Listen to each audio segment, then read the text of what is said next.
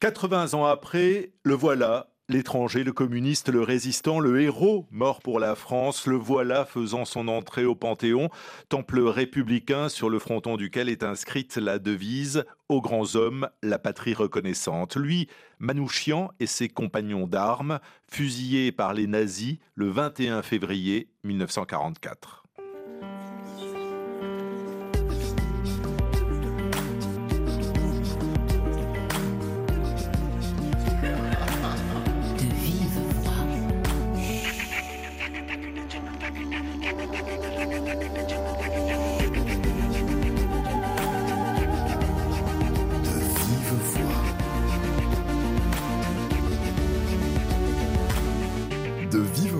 Pascal Paradou. Hommage aux héros, ce sera dans quelques heures la cérémonie au Panthéon à suivre en direct sur RFI. Honneur aux poètes dans cette émission avec Stéphane Sermakian euh, qui vient de traduire son œuvre poétique rassemblée sous le titre Ivre d'un grand rêve de liberté. Bonjour Stéphane Sermakian. Bonjour Pascal Paradou. Vous êtes maître de conférences en études arméniennes à l'université Aix-Marseille et traducteur. Euh, cette entrée de Misak Manouchian et de sa femme Mélinée, c'est un moment politique et symbolique important. Euh, c'est aussi l'occasion de découvrir ou redécouvrir la vie de cet homme qui ne fut pas que résistant, mais aussi poète. On aurait tendance à l'oublier. Oui, il fut aussi poète et j'ai envie de dire avant tout poète, euh, puisqu'il l'était dès son plus jeune âge. En fait, euh, si je puis retracer en quelques mots son parcours, il, était né en 1906 à Adiyaman, alors en Arménie occidentale. Bien sûr, quand vous regardez la carte aujourd'hui, vous le trouvez dans la carte de Turquie, mais c'est une euh, région qui est euh, authentiquement arménienne depuis l'Antiquité, avec euh, un peu plus au nord la capitale historique, Malatia, une des douze capitales arméniennes. Donc ce pays peuplé majoritairement d'Arméniens jusqu'en 1915, date du génocide des Arméniens organisé par le gouvernement jeune turc. Et alors Misak et toute sa famille sont déportés. Donc ils seront exilés d'abord sur les chemins du désert, peu survivront. Misak et son frère Garabed et quelques autres de sa famille survivront. Ils arrivent au Liban euh, et euh, là, il vivra euh, quelques années de sa jeunesse et ce sera son contact avec la littérature. Et avec le français avec aussi le français. Voilà, donc euh, bien sûr la littérature arménienne euh, et puis la littérature française. Il a eu un professeur qui euh, manifestement a énormément compté pour lui, qui lui a transmis cette passion de la littérature, Krikor Borarian. Et alors, ce qui est assez notable aussi, c'est que lorsqu'il vivra un nouvel exil, cette fois en France, à Marseille puis à Paris, le jeune Missak finalement poursuivra aussi cette passion de la littérature et approfondira son rapport aux grandes œuvres. Davantage avec la littérature française et européenne, même plus largement. Oui, parce qu'il dévore Hugo, Verlaine, Baudelaire. Euh, c'est un homme de passion, ce, Manouchian. Absolument, en fait. C'est vraiment la passion qui l'anime euh, et il découvrira effectivement tous ces grands classiques. Alors, curieusement, il n'a pas tellement été influencé par ses contemporains comme les surréalistes, peut-être un peu par les symbolistes, mais surtout alors les symbolistes arméniens. Euh, toujours est-il que, effectivement, euh, une figure marquante pour lui, c'est Baudelaire. Et puis, bon, euh, Verlaine, Rimbaud. Alors, dans quel cadre aussi? Alors, il aurait suivi quelques cours à, la Sorbonne. mais il faut savoir aussi qu'en 1930, parce qu'il est arrivé en 24 hein, en France, mais bon, les années ont passé. Et en 1930, il fonde avec un camarade la revue Chank, hein, qui veut dire effort en arménien, et une revue qui dure un peu plus d'un an, et une revue de littérature où il publie des mais aussi ses traductions, quelques traductions des grands auteurs comme Baudelaire. Et l'ouvrier euh, qu'il est, car il faut bien apprendre un métier, donc mm. euh, il est donné souvent comme ouvrier, Misak Manouchian, euh, fréquente assidûment la bibliothèque Sainte-Geneviève, comme le raconte au micro d'Isabelle Chenu l'historien Denis Péchanski, qui a beaucoup œuvré pour l'entrée de Manouchian au Panthéon. En septembre 1924, il va travailler avec son frère quelques mois dans les chantiers de la Seine. Et il va remonter ensuite sur Paris, la ville lumière, justement la ville de, de ces poètes, de ces écrivains qu'il qui adore tant. Et, il va être euh, là, euh, de petit métier en petit métier, et puis euh, auditeur libre à la Sorbonne, et puis passant ses soirées à la bibliothèque Sainte-Geneviève, à côté du Panthéon, justement, et, et apprenant la littérature. Et, traduisant de l'arménien en français et du français à l'arménien, tous ces auteurs, croisement de, littérature. Et ça je, trouve ça, très beau parce que euh, ça permet aussi de comprendre la postérité de, de Manouchian. Parce que s'il a été dans les années 50 euh, retenu comme ça euh, par la mémoire collective, il rentre dans la mémoire collective dès les années 50. C'est grâce à Aragon, grâce à Léo Ferré, grâce à la poésie. Et c'est bien parce que ça, sa dernière lettre a subjugué Aragon euh, que euh, bah, il a décidé de, faire un, poème d'hommage euh, à partir de la dernière lettre et à l'occasion de l'inauguration d'une rue du groupe Manouchian en, 1955 à Paris. Et ça va donner ensuite, mis en musique par Léo Ferré, cette chanson qui, qui encore aujourd'hui a un succès extraordinaire, L'affiche rouge. Vous n'avez réclamé la gloire ni les larmes, ni l'orgue ni la prière aux agonisants. Onze ans déjà, que cela passe vite, onze ans. Vous vous étiez servi simplement de vos armes La mort n'éblouit pas les yeux des partisans.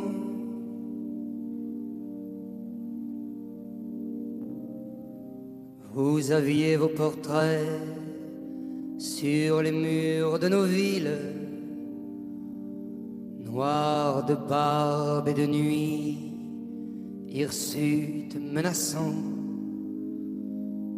l'affiche qui semblait une tache de sang, parce qu'à prononcer vos noms sont difficiles. Il cherchait un effet de peur sur les passants.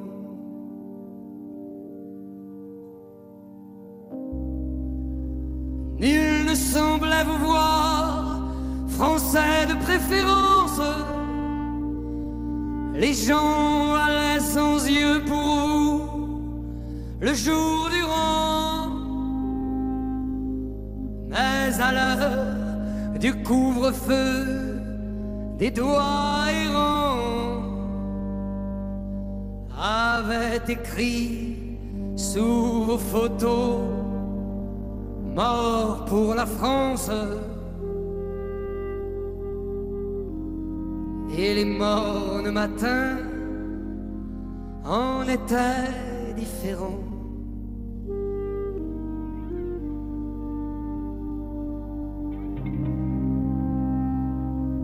Tout avait la couleur uniforme du givre à la fin février pour vos derniers moments. C'est alors que l'un de vous dit calmement Bonheur à tous, bonheur à ceux qui vont survivre. Je meurs sans haine en moi pour le peuple allemand. L'affiche rouge, chanson créée par euh, Léo Ferré, euh, ici reprise par Feu Chatterton, euh, c'est dire, Stéphane Sermakian, la, permanence de cette chanson et sa postérité, puisqu'elle a été écrite donc en 1961 et elle est chantée aujourd'hui par un, un, jeune, un jeune chanteur. Et c'est une chanson particulière parce qu'elle mêle les vers d'Aragon et les vers de Manouchian. Oui, tout à fait. Elle entre vraiment en dialogue avec euh, l'univers euh, du poète. J'ai envie de dire peut-être avec euh, l'univers du, tout dernier Manouchian, c'est-à-dire celui qui prendra la plume vraiment jusqu'en 1935, puisqu'on lui connaît des poèmes de combat à la toute fin de cette période poétique. Après, il restera poète, bien évidemment. je ne pense pas qu'on puisse cesser d'être poète une fois qu'on a senti la poésie dans son cœur.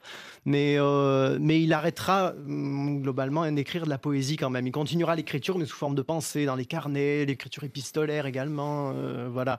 Donc, non, je pense qu'en fait, on, on comme vous le dites, hein, quelque chose vraiment de deux voix qui s'entremêlent.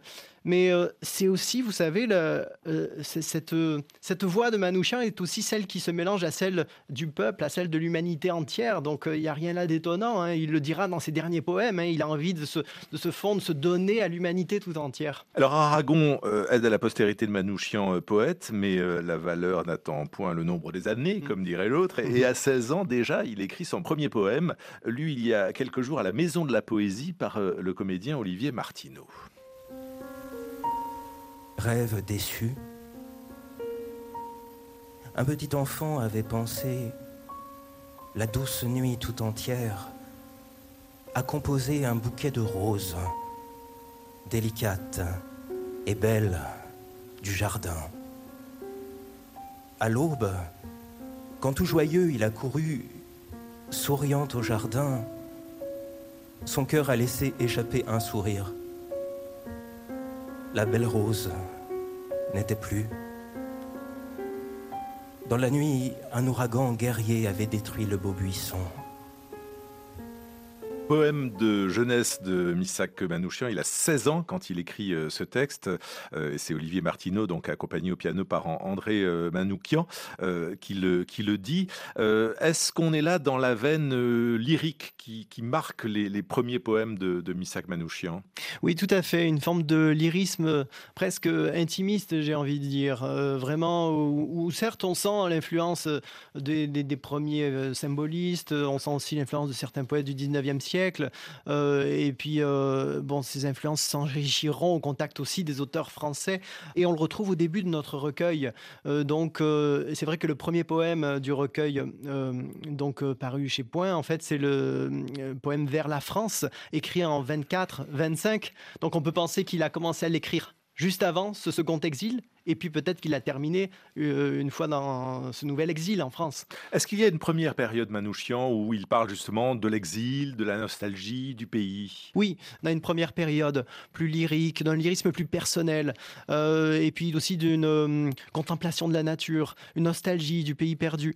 et puis à partir de 1933, on a véritablement un pivot qui s'opère dans la poésie de Manouchian où on sent que tout ce, volcan intérieur, hein, il y a toujours le champ lexical du feu, qui revient, du phénix, de, la colère. Eh bien, tout cette, euh, ce mouvement-là, en fait, ce combat intérieur va peu à peu, à partir de 33 jusqu'en 35, se tourner en lutte extérieure, hein, en lutte véritablement pour euh, son frère humain, pour l'humanité, pour ses valeurs humanistes en lesquelles il croyait. Il écrit en arménien. Oui, oui, oui, absolument. Alors qu'il parle et écrit parfaitement français. Oui, bon, il écrira, il aura certains écrits aussi euh, en français, mais enfin, disons que là, les, les, textes euh, principaux hein, de, de, sa carrière poétique, si je puis dire, en fait, donc euh, on les connaît plus en arménien, oui. Mais pourquoi il choisit l'arménien alors qu'il vit en France? Eh Parce que ça résonne davantage, parce qu'il y a une sonorité qui est celle de son pays? Eh c'est sa langue maternelle déjà, hein. donc c'est celle vraiment qui... Euh, euh, on sent bien en lisant le texte arménien que c'est une langue qui s'enracine dans, non seulement dans la tradition au niveau du langage, mais aussi dans, dans, la terre même euh, qui l'a fait naître et, et qui s'est approfondie au fil des siècles. Donc il porte toute cette tradition qui ressort dans divers motifs de sa poésie. Donc on le sent très bien dans la langue, mais on, peut dire aussi qu'il écrivait en français également. Il traduisait en français aussi. Des, poèmes comme euh, ceux de, Baudelaire ou euh, Verlaine. Oui, des poèmes. Du français vers l'arménien. Vers l'arménien, voilà, exactement. Il a traduit comme des poèmes en prose, là, de Spleen de Paris, euh, dans sa revue Chunk, justement. Alors, bien évidemment, il écrira plus naturellement dans sa langue maternelle, ce qui ne l'empêche pas, effectivement, de tenter une incursion aussi dans la langue française, bien sûr. Et il ne sera jamais naturalisé malgré ses œuvres, malgré ses traductions de, Verlaine et de quelques autres. Je crois que c'est quand même toujours très important de, le rappeler. Euh, il a fait deux demandes, les deux ont été rejetées. Il rentre aujourd'hui au Panthéon. Oui, oui, absolument. C'est un geste symbolique très fort. Je pense qu'on peut également dire du point de vue euh, littéraire, euh, poétique plus particulièrement, que c'est Misak Manouchian était certainement, se sentait aussi étranger de ce monde et venait rappeler peut-être à tout un chacun que nous sommes tous des étrangers sur cette terre. Nous sommes tous de passage, du moins sur cette terre, tous en exil, et nous attendons tous de retrouver une certaine patrie, euh, qui est une patrie peut-être au plus profond de soi. Autre poème de Missak Manouchian en 1933, euh, l'époque est belle, euh, c'est le Front populaire, mais déjà le, le mot étranger et le mot crime sont là. Ma mère m'a donné naissance dans la crèche de la misère et a emmailloté mes jours dans l'étreinte du berceau. Mais la fontaine de son amour a ouvert mon âme et je la distribue sans cesse à chaque passant assoiffé. Mes os se sont renforcés, mon esprit a pris son envol par la grâce impersonnelle et prodigue de Mère Nature. J'aime tous les humains, les lumières de la conscience. Encore obscures sont mes pensées d'un tout autre amour. Ils frappent de partout et me jettent au visage comme une gifle pleine de rancœur le mot étranger. Et ils lancent les flèches de la jalousie qui engendre le crime, comme les relents pestilentiels de l'ordure et de la saleté. Ils corrompent sournoisement le jardin fleuri d'amour. Le souffle de l'étrangéité ainsi salit mon âme. Étrangéité est le titre de, ce poème que vous avez euh, traduit, Stéphane euh, Sermakian. Euh, c'est un drôle de mot, c'est une invention de Manouchian Étrangéité. En fait, ce n'est pas véritablement une invention, c'est un néologisme en français, mais cela fait partie des termes arméniens intraduisibles. Odarutyun en arménien, donc qui est un substantif fait à partir de odage, étranger, qui n'est pas exactement étrangeté qui reste beaucoup trop général. Euh, on ne peut pas dire non plus le monde étranger, bien que ce soit peut-être ce qui s'en rapproche le plus, ou l'étranger. c'est pratiquement le concept même d'être étranger au monde. C'est l'être même de l'étranger en ce monde. Et puis c'est aussi la vie à l'étranger, tout simplement. Mais ça serait un peu trop, euh, comment dire, euh, ordinaire comme traduction. Vous qui avez euh, traduit donc l'essentiel de sa production littéraire, c'est combien? 56 poèmes, c'est ça? Oui, on va dire la production, en tout cas poétique, oui.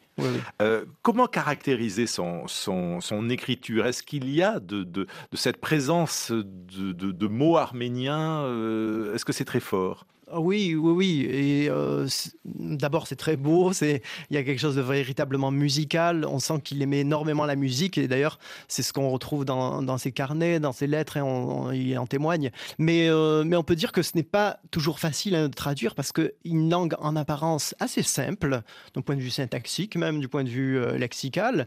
Et pourtant, vous savez, la langue arménienne a quelque chose de particulier aussi. Elle peut créer de nouveaux mots à partir d'adjectifs et, puis il y a aussi le, style même de Manouchian qui finalement euh, est parfois euh, énigmatique. Hein, qui euh, fait qu'on se dit mais il y a certainement une langue dans la langue. On n'a pas seulement déjà la différence entre le français et l'arménien, mais on a aussi une espèce de, de langue arménienne dans l'arménien, hein, comme, comme, on pourrait dire. Et ce qui n'est pas facile parce que vous savez, la traduction, c'est déjà le passage d'une rive à une autre. Donc, or, traduire, faire passer dans une autre langue, dans la langue française, c'est déjà une chose. Mais euh, faire passer en français une poésie écrite en exil et qui parle de l'exil aussi, et par un exilé, je dirais qu'il y a plusieurs dimensions à prendre en compte qui sont assez denses. Et ce sont des poèmes en vers Oui. Ce qui ne simplifie pas la tâche du traducteur, j'imagine. Euh, oui, euh, en, même temps, bon, ça peut donner aussi le levier pour euh, une certaine musicalité. bon, après, il y a des choix de traducteurs qui s'imposent, bien sûr. Va-t-on traduire effectivement comme des poèmes isométriques, ce qu'ils sont, ou pas, avec ou sans rime? Bon, ça, c'est tout un travail de détail.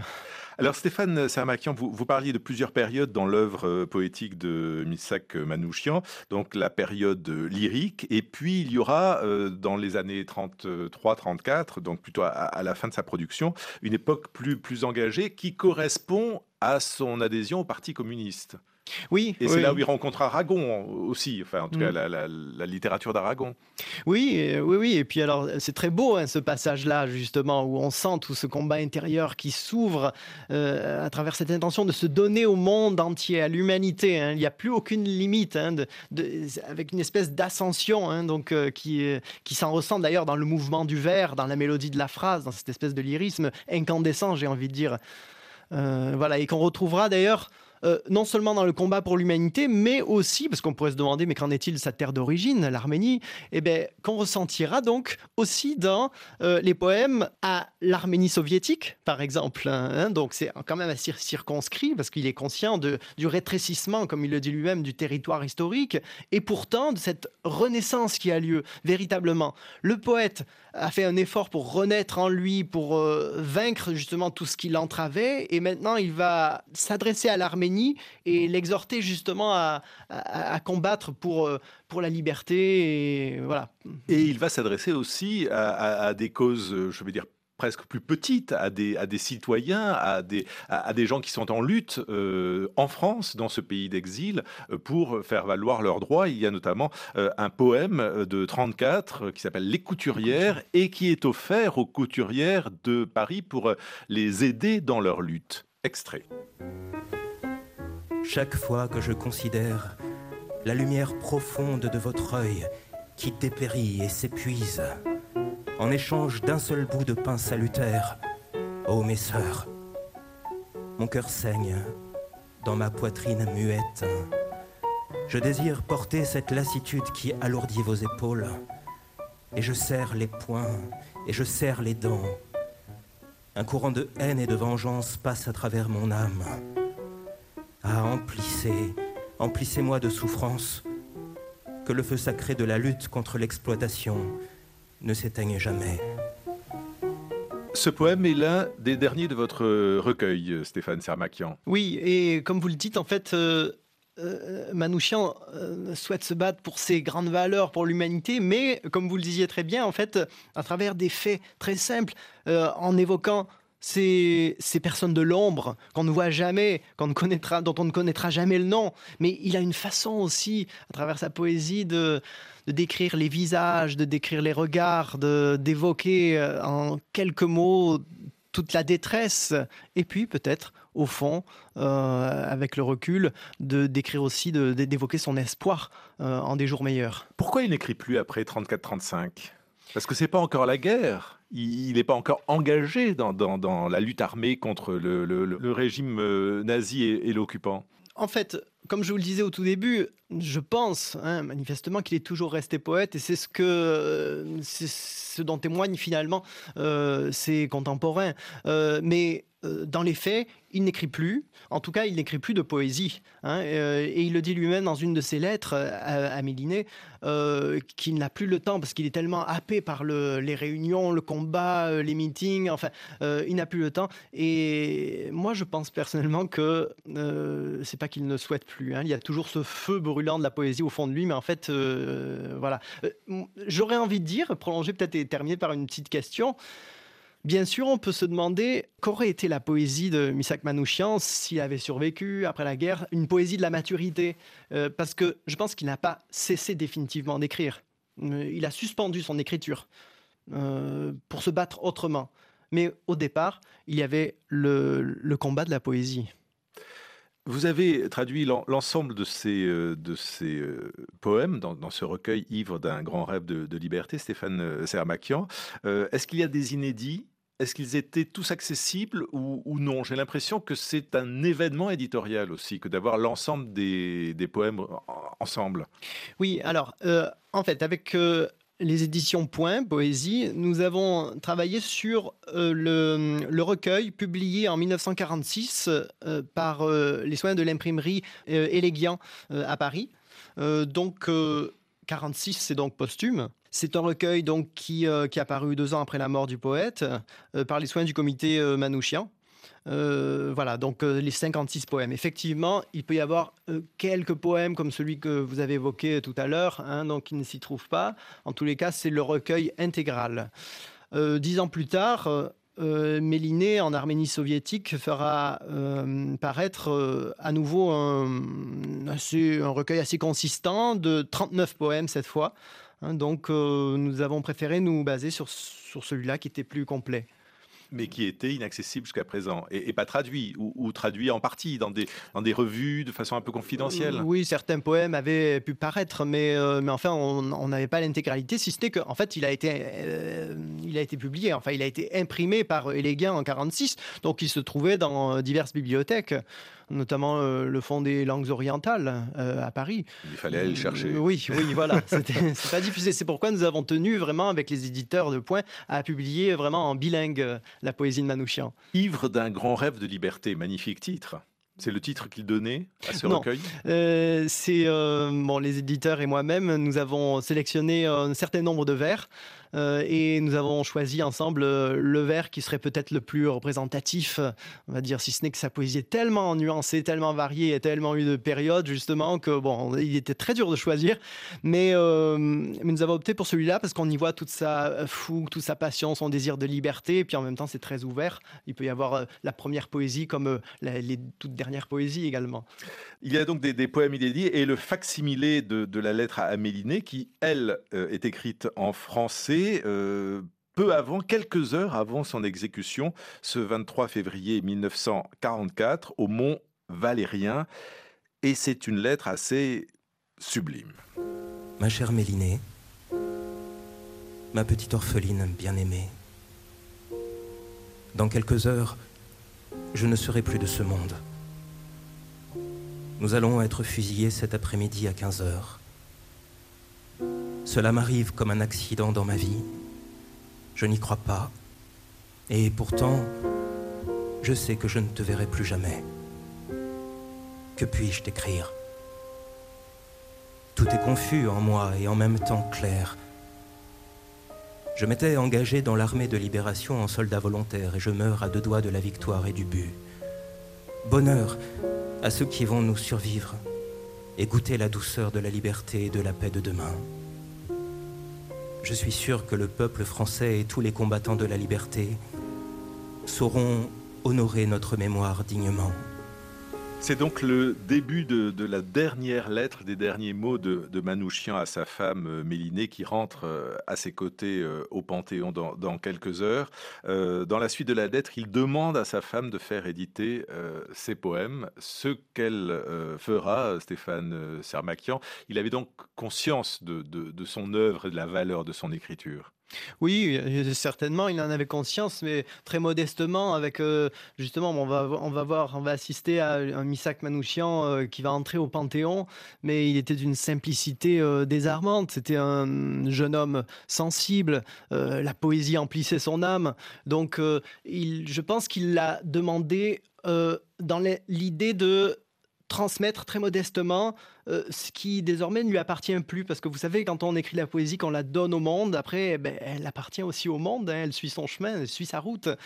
Voilà, avec cette espèce de confiance un peu comme quand on traduit aussi finalement, on, fait passer euh, l'auteur comme le traducteur finalement font passer de l'autre côté sur une autre rive. Il faut accepter finalement cette pérégrination sur Terre. D'un lieu à un autre, d'un siècle à un autre. Oui, absolument. Et d'un imaginaire à un autre. Merci Stéphane Sermakian. Ivre d'un grand rêve de liberté de Missak Manouchian est donc édité dans la collection Point Poésie, euh, la collection dirigée par Alain Mabankou. De vive voix, Pascal Paradou, programmation Marion Lestel, Olivier Roux à la réalisation. Et voici les derniers Aujourd'hui, il y a du soleil. C'est en regardant au soleil et à la belle nature que j'ai tant aimé que je dirai adieu à la vie et à vous tous, ma bien chère femme et mes bien chers amis. Je pardonne à tous ceux qui m'ont fait du mal ou qui ont voulu me faire du mal, sauf à celui qui nous a trahis pour racheter sa peau et ceux qui nous ont vendus je t'embrasse bien fort, ainsi que ta sœur et tous les amis que je connaisse de loin ou de près. Je vous serre tous sur mon cœur. Adieu, ton ami, ton camarade, ton mari, Manouchian, Michel.